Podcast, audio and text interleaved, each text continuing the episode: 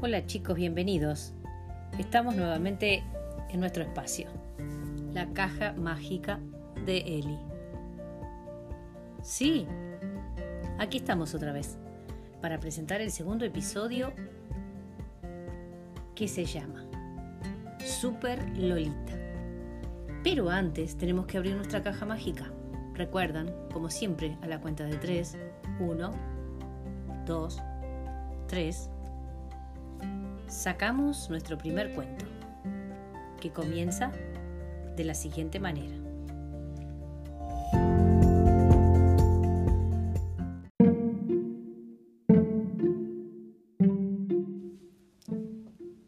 Y así llegó el viernes de la semana siguiente. Sí, ya había pasado una semana. Entre distancias y nuevas formas de comunicarse, Lolita ya había hecho todos los abrazos posibles y empezaba a extrañar los verdaderos. Su mamá le acompañaba en los encuentros virtuales con sus maestros, sus maestras, profesores, y sin embargo la creatividad de Lolita necesitaba nuevos desafíos.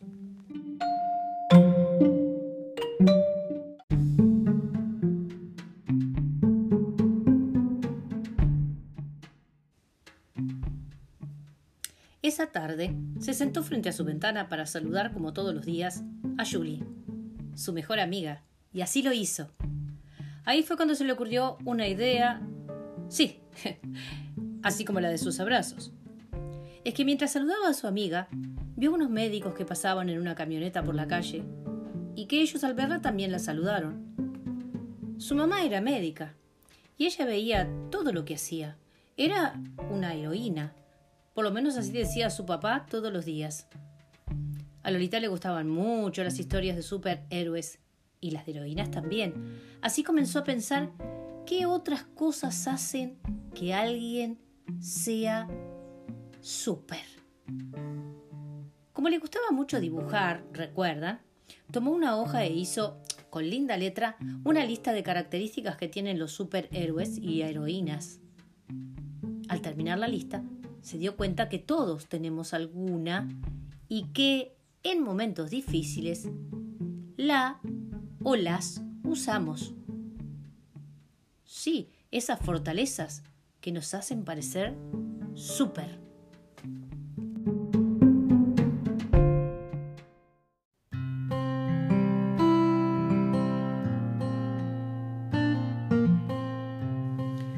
Por ejemplo, ayudarnos. Hacemos a veces, o casi siempre, más de una cosa a la vez somos solidarios, nos cuidamos y también hacemos cosas maravillosas por los otros. Corrió hacia su mamá y le dijo, somos súper. Vos, papá, mis amigos y amigas, las maestras, eh, mi hermanito y cada uno de nosotros. La mamá la miró con ternura y le preguntó, Ay, Lolita, ¿qué estás pensando? Lolita, sin titubear, abrazó a su mami, le dio un beso y le dijo, espérame, que ya vuelvo.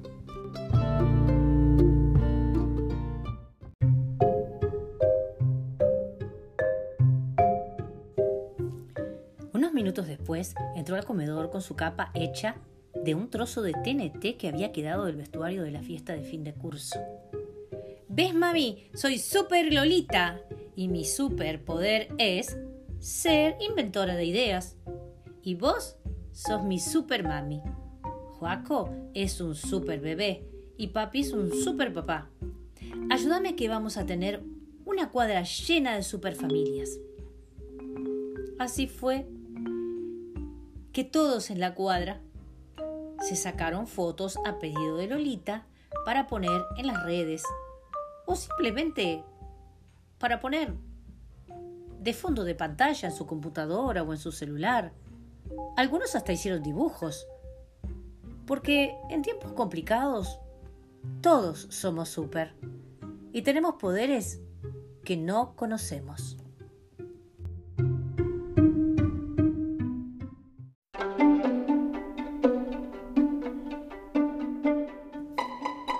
¿Y vos?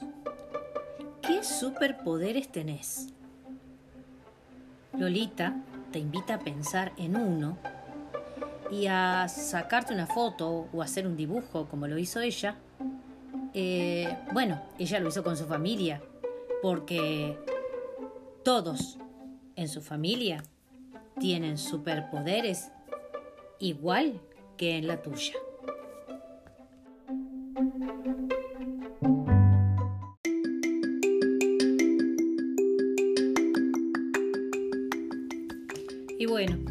Estamos llegando al segundo episodio de Lolita, Super Lolita. Y yo me quedé pensando, ¿cuál será mi superpoder? Mm, ¿Y el tuyo? Son esas fortalezas que todos tenemos, ¿verdad?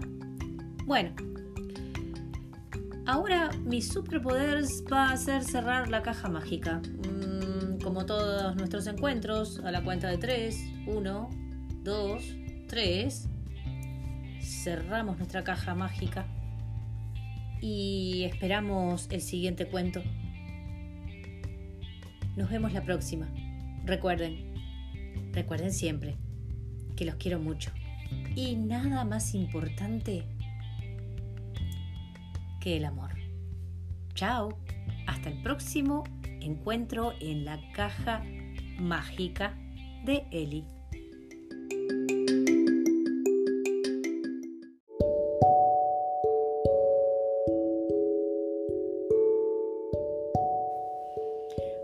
¿cómo están? Tanto tiempo. Bueno, aquí estamos, otra vez en la caja mágica de Eli, para contarles un cuento diferente. Este es un cuento para los más grandes y también tiene mucha magia. Así que para comenzar a contarlo, como siempre, vamos a tener que abrir nuestra caja mágica a la cuenta de 3. 1, 2, 3.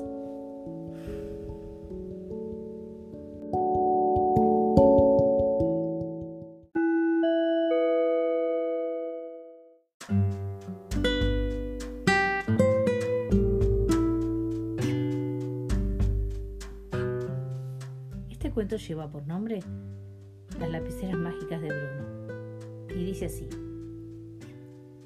Esa mañana Bruno se despertó afiebrado y con dolor de garganta. Sí, tenía fiebre y era seguro que sus padres le llamarían al médico y no iría a la escuela. Su alegría fue suprema cuando, después de tomarle la temperatura, oyó decir que estaba enfermo y con fiebre. Aunque ustedes no lo crean, estaba contento. Llamaron al médico que mediante visita lo revisó cuidadosamente indicándole reposo por una semana. Diagnóstico, cuadro viral. Los papás se miraron preocupados, ya que no podían faltar al trabajo al día siguiente. Entonces Bruno, ni corto ni perezoso, les sugirió que llamaran al abuelo Roberto.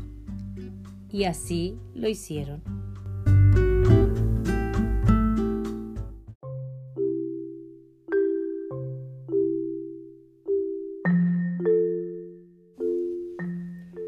El abuelo Roberto era el padre de su padre.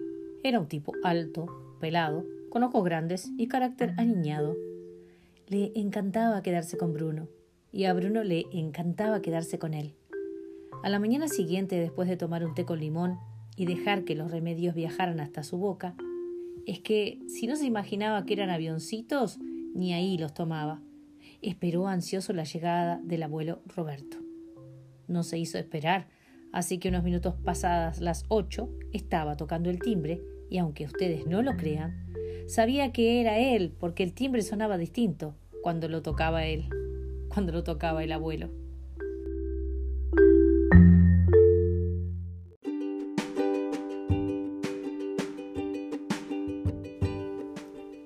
Los papás de Bruno se fueron rápidamente y ambos, Bruno y Roberto, lo saludaron desde la ventana de su cuarto.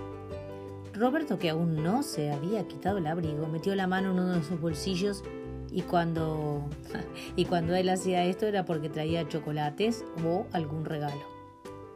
De uno de los bolsillos salieron dos lapiceras que había comprado re baratas, dos por 29 pesos, en un negocio del pueblo, y una libretita porque sabía que su nieto era fanático de dibujar historietas y de escribir. Se dieron un abrazo, jugaron a las damas y al ajedrez, Ah, y por supuesto que lo dejó ganar. Algo que hace siempre porque le gustaba verlo divertido y lo más importante, verlo sonreír.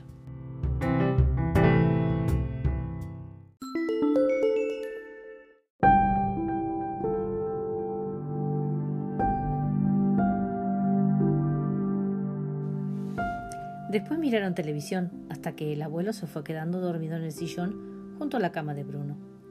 Este lo miró con ternura y para no despertarlo decidió ponerse a escribir.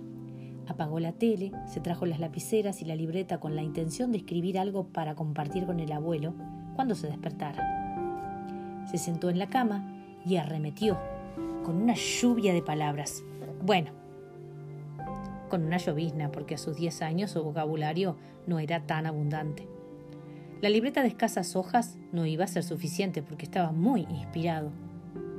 De pronto, la mano llevada por la lapicera se salió de la libreta y comenzó a escribir en las sábanas.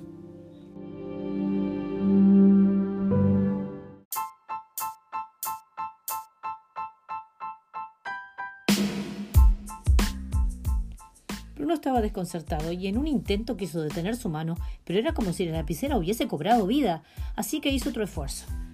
Todo era en vano, porque la lapicera lo arrastraba a la pared blanca de su cuarto, luego a la mesa del escritorio, y no paraba de escribir.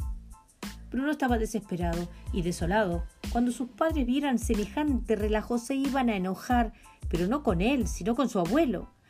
No, no, no podía parar. Todo estaba lleno de palabras y su mano seguía pegada a la lapicera. En un último intento, Bruno emprende una lucha casi ninja con la lapicera. ¡Ay, ya! Golpe aquí, golpe allá, tirado en el piso, ve cómo la lapicera lo derrota. Y cuando estaba por dar su último movimiento, escribirle en la cara, lo despierta la voz de su abuelo. Bruno, Bruno, ¿qué te pasa?